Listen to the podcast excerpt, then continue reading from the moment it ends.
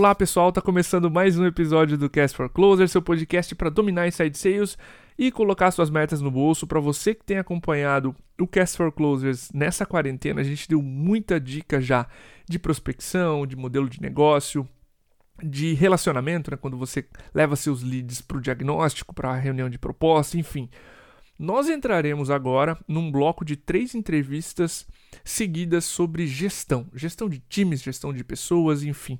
Não adianta a gente te dar dicas de como prospectar se o seu time tiver desguardado, descoberto. Então a gente vai tanto no lado de pessoas como no lado de indicadores, nas próximas entrevistas também serão mais técnicas. Beleza? A gente vai falar de gestão de times durante a crise, de rituais de vendas, de gestão de times por squads. E, enfim, o tema desse episódio aqui é gestão de vendedores durante a crise. Eu trouxe o meu xará, Diego Martins. Ele é Senior Regional Vice President na DocuSign. Diego tem uma extensão de trabalho muito grande em vendas, um cara muito focado em people, foi muito bem introduzido a nós. Diegão, seu primeiro episódio aqui como entrevistado, cara, seja muito bem-vindo. Fica muito à vontade para se apresentar, quem é você, quem é a DocuSign, para quem ainda não conhece né, o serviço de vocês. Enfim, seja muito bem-vindo. Legal, cara. Primeiro eu queria agradecer pela oportunidade e dizer que é meu primeiro podcast, cara. Então, estou estreando aqui com chave de ouro. queria agradecer o convite aí feito por vocês. É, eu acho que a gente Imagina. vai bater um papo bem interessante aqui para poder levar bastante informação para as pessoas. Para quem não me conhece, eu sou o Diego Martins, é, mineiro que está em São Paulo há 11 anos. Né? Então, o sotaque vocês vão perceber um pouquinho que não tem nada de paulista, tá mais para mineiro mesmo. É, denuncia. Denuncia. Eu já estou em vendas, cara, há quase 20 anos, também denunciando a minha idade, né? Já estou há quase 20 anos em vendas, é, passei por diversas empresas multinacionais, como SAP, Oracle, e hoje eu estou na DocSign como vice-presidente América Latina né? E se serve de motivação para as pessoas. Eu entrei na DocSign como vendedor, né? Legal e, isso. e iniciei o projeto aqui bem no início, quando a DocSign veio para o Brasil. E a empresa me deu muitas oportunidades e hoje eu assumi uma liderança aqui na companhia.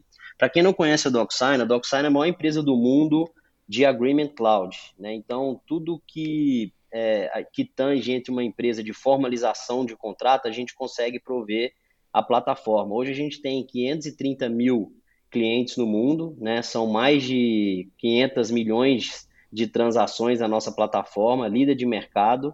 É uma Caramba. empresa que é, já está quase 18 anos fazendo isso. Aqui no Brasil, aproximadamente 5 anos que a gente está aqui no Brasil atendendo esse mercado e tem muito potencial para crescer ainda. Eu falo o seguinte: daqui a alguns anos a gente vai achar estranho assinar um contrato em papel. Então, essa é a nossa, é a nossa meta aí para o futuro e a gente está crescendo bastante aí. Obrigado pelo teu histórico aí, pela tua intro. Entrando agora no tema de gestão de vendedores, Diego, em tempos difíceis assim, cara, é muito comum a diretoria, a liderança da empresa se reunir e traçar um plano para lidar com a incerteza, com a pandemia, com a crise, enfim, com um cenário uhum. de incerteza que vem pela frente. E é visível, aconteceu na MeTime, aconteceu em várias empresas, praticamente todas que a gente aconteceu, a expectativa do time de vendedores, do time comercial, quanto à comunicação desse plano, o que, que vai acontecer, qual vai ser nosso futuro, etc. Como tu tem feito, como tu tem visto seus amigos, suas amigas uhum. fazerem isso de forma correta, a comunicação e a, da ideia, da estratégia da diretoria, da liderança da empresa para o time comercial, como isso tem sido bem feito? Legal, cara. É, é lógico que são tempos difíceis, né? É, eu acho que nossa geração nunca viveu um momento como esse, né, que a gente está vivendo agora, e é uhum. novo para todo mundo, né? A gente tem uma preocupação quando começou a acontecer a pandemia e era, gerava muita incerteza. A primeira coisa que a gente fez foi montar um comitê, né, não só com a diretoria, também com os, com os funcionários da empresa, né, os vendedores, para poder gerar um brainstorm e entender que tipo de comunicação é, que a gente poderia gerar para as pessoas. Primeiro veio o medo, né, de, e a incerteza, né, e Sim. como é que a gente bloqueia isso? Porque quem é de venda sabe que, cara, a meta não para, né? Não é porque veio a pandemia, a empresa decidiu abaixar a meta de todo mundo, isso não vai acontecer. Então vamos trabalhar com a realidade, né? A gente sabe o problema, mas vamos tentar é, pensar sempre na solução. Então a gente montou um comitê é, que se reúne semanalmente é, aqui na empresa é, para traçar ideias, porque é o seguinte, não adianta você traçar uma ideia é, no começo e segui-la é, durante o período, porque vai mudando constantemente. É muito dinâmico. É muito dinâmico. Então, não adianta você falar, ó, esse aqui é meu plano, eu vou seguir 100% nele é, e não vou mudar nada. Ainda mais numa empresa hoje de tecnologia, a gente enxerga o seguinte, que tudo muda diariamente, não é nem semanalmente, né? É diariamente que as coisas, que a mudança acontece. Então, o que, que a gente fez? Criamos o comitê, o comitê e decidimos traçar alguns comunicados semanalmente com o time. Então, o que não mudou? A minha reunião de vendas ela já acontece semanalmente, ela sempre foi assim. Né? A gente sempre fez a reunião de vendas presencial, então o que mudou agora? A gente está fazendo a, reunião de vendas, né? todo mundo em home office na empresa. Uma coisa que eu queria destacar que é muito importante, Diego, que a primeira coisa que a gente pensou foi nas pessoas, assim com a segurança das pessoas, o que, que a gente podia prover para as pessoas nesse momento, porque nem todo mundo estava preparado para fazer home office, né? Nem todo mundo. Sim.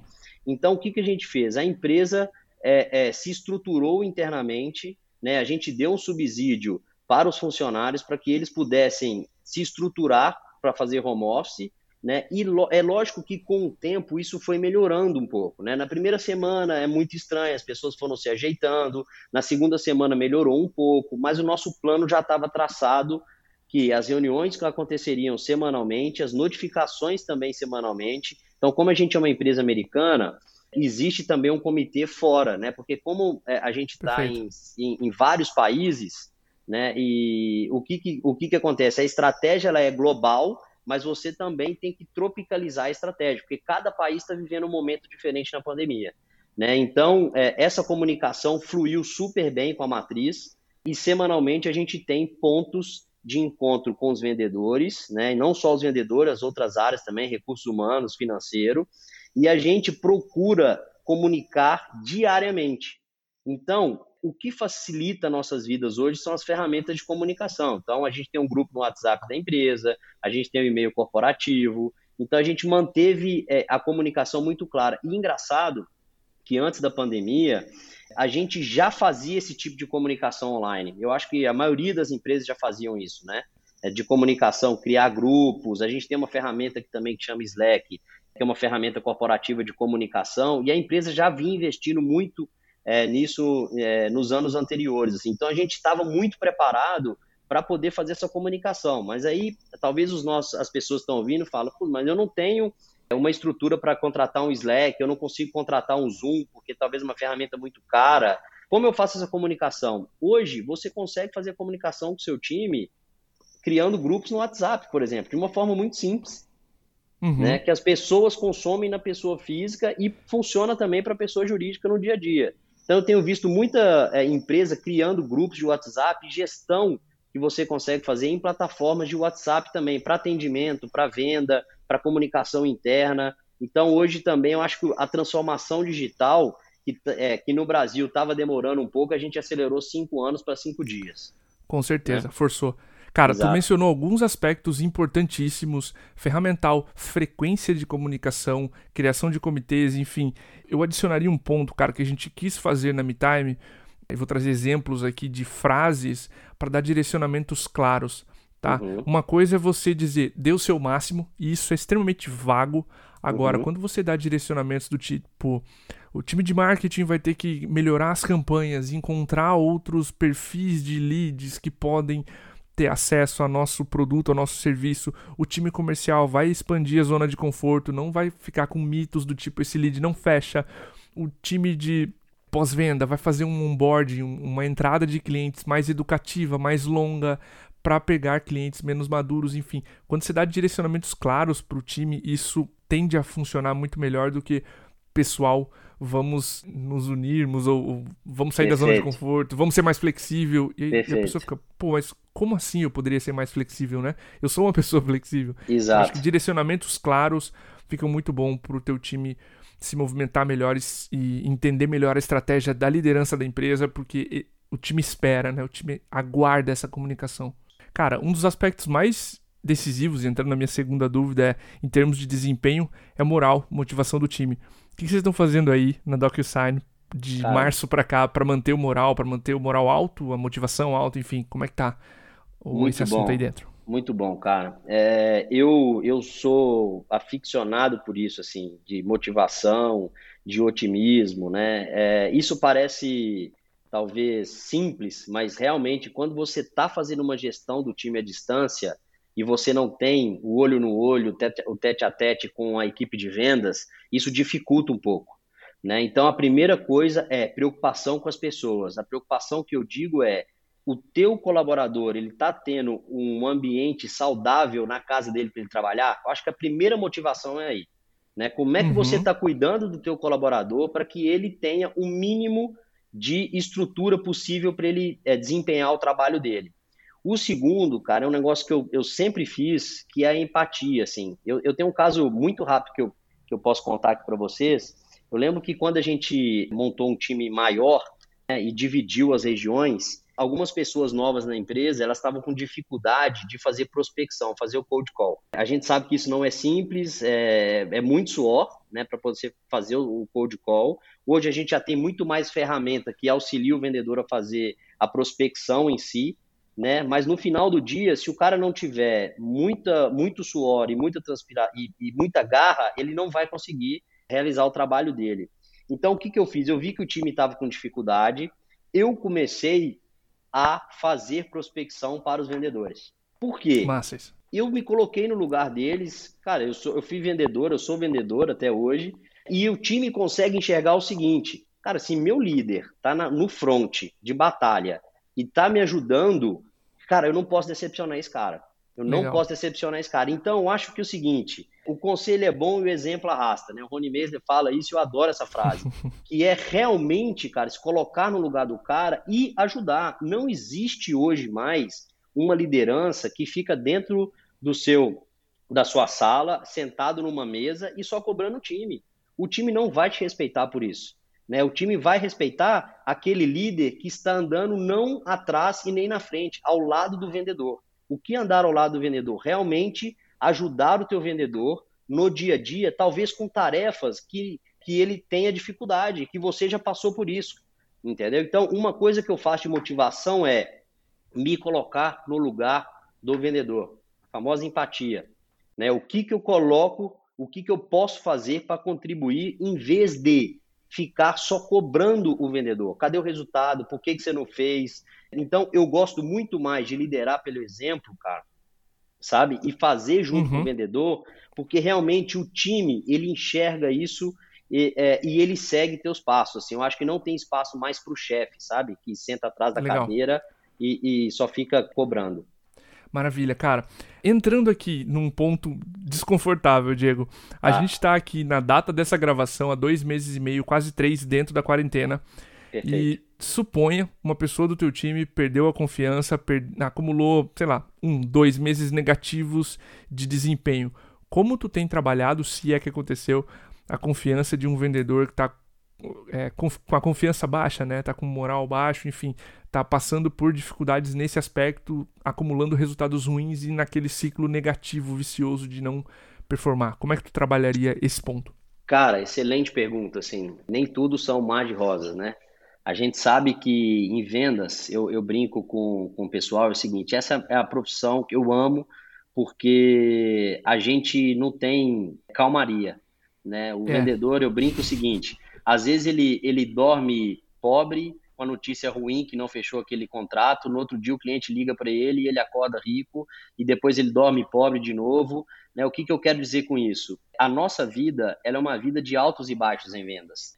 Se Sim. o cara não tiver uma inteligência emocional, ele não está pronto para essa profissão, porque realmente o que manda nisso é uma inteligência emocional, é o controle, é a resiliência, sabe? É de, de cada dia você ter dificuldade, ultrapassar essa dificuldade.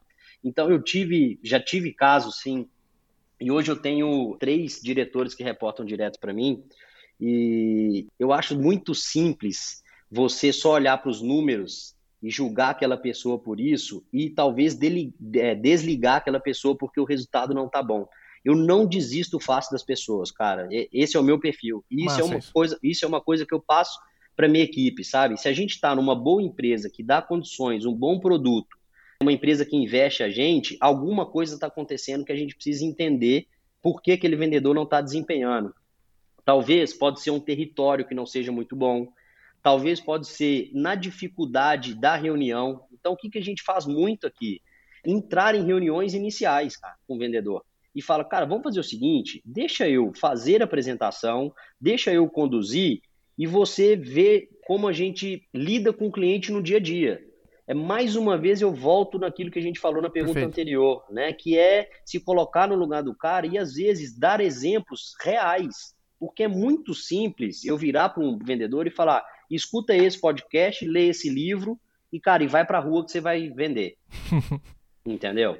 A outra coisa é vem comigo, deixa que eu faça a reunião, a gente vai fazendo um bate-bola e você, e muitas das vezes também eu vou na reunião com ele, já saio da reunião e já dou um feedback. Ó, ali você poderia ter falado isso, o que, que você acha? Puta, eu acho interessante, realmente eu perdi essa parte. Então, às vezes, a gente faz reuniões aqui, eu pego o top performance que a gente tem e faço ele visitar com um cara que está tendo dificuldade. Legal. Que é uma troca de informação, entendeu? Então, a gente investe muito nisso. Perfeito. Eu queria deixar aqui até um episódio do Cast for Closers número 89 com a Petra Pfeiffer. Ela era uma vendedora aqui da MeTime e ela passou por isso, tá? E lembrando de tudo que ela passou e desse cenário difícil que tá agora, de vários vendedores que falam, cara, tá muito foda.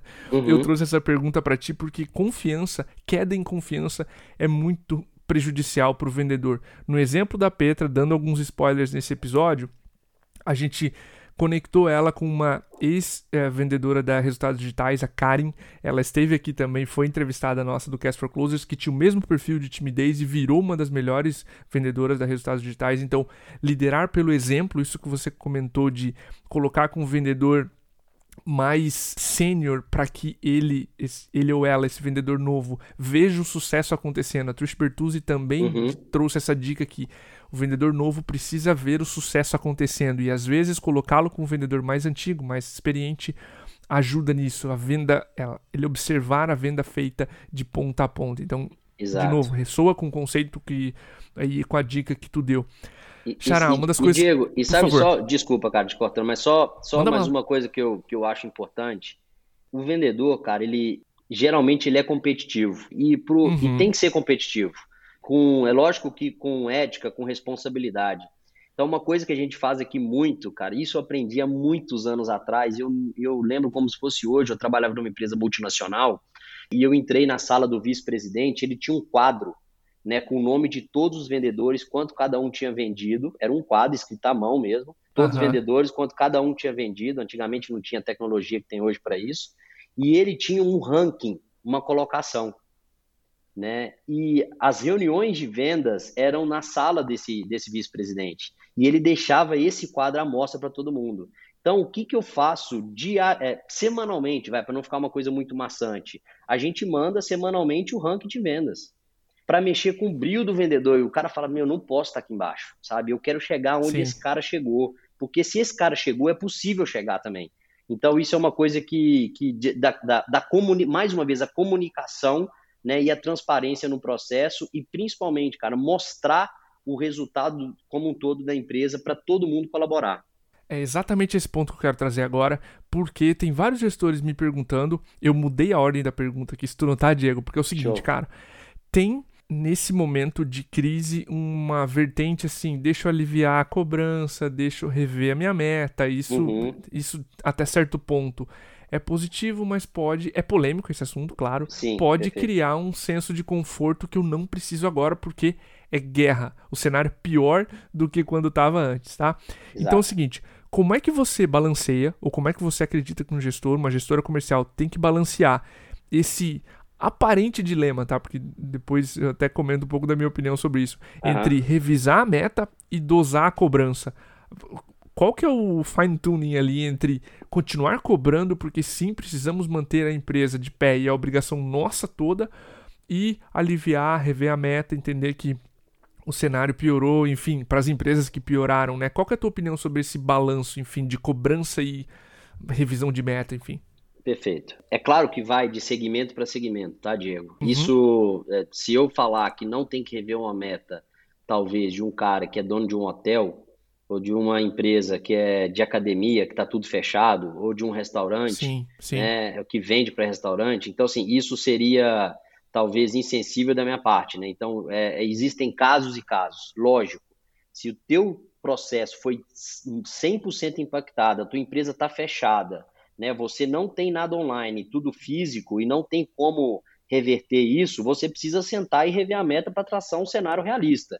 Porque também uma coisa que eu acho errada às vezes, cara, é a empresa colocar um cenário é, fictício achando que vai chegar naquele resultado, impossível do vendedor chegar, e, e assim, vendedor sem bater meta muito tempo, é, você pode ser o cara mais motivacional do, do mundo, você pode ser o Tony Robbins, cara, que não vai adiantar. Entendeu? Não vai, não vai esse, cara, esse cara vai falar, cara, a empresa não foi fair comigo. Então, acho que esse, é, você tem que dosar o meio termo, é, tem que ser muito bem discutido. Né? No meu cenário, é um cenário um pouco diferente. Assim, a gente não teve que revisar a meta, é, pelo contrário, cara, talvez a gente tenha que revisar a meta para cima, porque a gente está tendo um resultado interessante assim na companhia, né? É lógico que, cara, muito sensibilizado, porque eu tenho clientes como academia, eu também fui impactado, porque eu tenho clientes como restaurantes, é, hotéis, então a gente também foi impactado, né? Eu acho que analisar o seguinte, se você tem uma equipe de vendas né, separada por setor, então você tem lá uma equipe que atende seguradora, uma equipe que atende banco, uma equipe que atende hotéis, você precisa rediscutir talvez o resultado desse cara de hotéis. Então, olhar caso Perfeito. a caso, porque você não pode deixar esse cara é, solto competindo com o cara que atende banco, que, que, que teoricamente não está tendo tanto impacto, né? Pelo contrário, está concedendo Sim. muito mais crédito. Então, acho que você tem que ter a sensibilidade. Cara, um líder bom, ele tem a sensibilidade, né? De entender o momento e realmente olhar para as pessoas. A gente vai voltar de novo, cara. Você tem que cuidar das pessoas, né? Uma empresa de tecnologia, o meu maior patrimônio são as pessoas. Né? Se eu não cuido das pessoas e se eu sou um líder que só cobra, não adianta. As pessoas hoje, essa geração que está vindo, cara, se você não mostrar o caminho e fazer junto, você não vai ter resultado. Não adianta sentar na tua mesa e só ficar cobrando, não se sensibilizar, não ter empatia, porque o resultado não vai vir. Eu trabalhei em algumas empresas que muito interessante, que você chegava na reunião de forecast, né, na reunião de vendas, é, o cara que tinha os melhores contratos, ele era massacrado na reunião. Por quê? Porque todo mundo queria saber o que estava acontecendo, para onde, o que, que esse cara ia fazer, quais são os próximos passos. O cara que não tinha contrato, ele ficava escondidinho atrás da mesa e ninguém pressionava. Né? E eu falei, gente, mas não faz o menor sentido disso. O cara que tem o melhor contrato, você tem que ajudar esse cara a sair do outro lado. Então a gente tem uma, uma dica aqui muito interessante que a gente faz na DocSign, cara, que é o Creative Room. O que, que a gente faz? A gente pega aquele deal que a gente está negociando com o cliente, né, é, aquela, aquele contrato, a gente cria um comitê para discutir, e pessoas diferentes, às vezes eu coloco até o RH para ajudar a gente, com visões diferentes, uhum. para ajudar o vendedor a sair do outro lado com ideias. Então, a, é, a, eu não gosto desse modelo de gestão de pancadaria e de ficar cobrando o vendedor o tempo inteiro e só cobrando, só porque ninguém aguenta isso mais. Né? O cara tem que olhar a tua empresa e olhar o time de gestão como uma ponte para ele chegar do outro lado e quais os recursos que ele pode utilizar na empresa como um todo. Pô, animal, cara. Obrigado, Xará, por esse exemplo. Por que, que eu trouxe a polêmica desse ponto? Eu vi algumas frases de, de gestores no LinkedIn, que é o melhor uhum. que eu posso fazer por você manter a régua alta. E eu gosto dessa frase porque ressoa com o estilo de liderança que a gente prega aqui. A gente não pode gastar tanto tempo para te contratar, para achar um profissional incrível que é você e uhum. te deixar com a régua baixa. Você abaixo Perfeito. do seu potencial vai se sentir sufocado, vai querer sair daqui. Então Perfeito. eu não posso abaixar a régua. Só que eu não posso ser maluco de trabalhar num cenário que é irreal. Isso que você mencionou é perfeito pra gente também, por ser uma ferramenta para inside sales, para venda remota, tá muito mais quente do que era. Uhum. Então, a gente está tendo meses históricos, mas ainda assim com a sensibilidade de olhar para um cliente e falar, olha, no teu cenário Olhe o que você consegue fazer. Refaça a matemática de quantas. Você já tem quase três meses de pandemia. Quantas reuniões tu consegue fazer por mês? De uhum. quantas reuniões? Quantas vendas saem por mês? Refaz essa matemática e calcula algo real para os seus vendedores.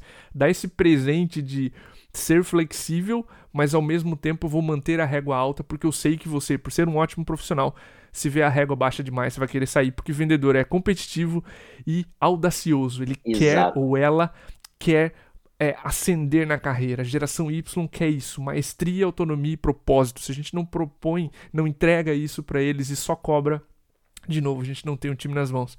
Perfeito. Cara, excelente colocação. Xará, cara, muito obrigado pelo teu tempo, pela aula aqui. Aprendi uma série de, de práticas, especialmente de alguém que tem um time grande nas mãos, tem um time em vários países, de, de uma empresa mega avançada que é a DocuSign, já admirava. Eu acho que esse trabalho de assinatura, de contratos digitais, é, é, não, não, não pode parar em pode ser alguma, especialmente em modelos assim que a gente tem tão digitais, com tantas empresas passando por essa transformação. Mais uma vez, obrigado pelo teu tempo. Se tu quiser, aproveita esse espaço para, claro, deixar um abraço para a audiência, mas principalmente deixar um contato seu para quem quiser te de repente o e-mail, o LinkedIn, para quem quiser continuar a conversa contigo, conhecer a DocuSign, enfim. Legal, cara. Cara, primeiro eu queria te agradecer.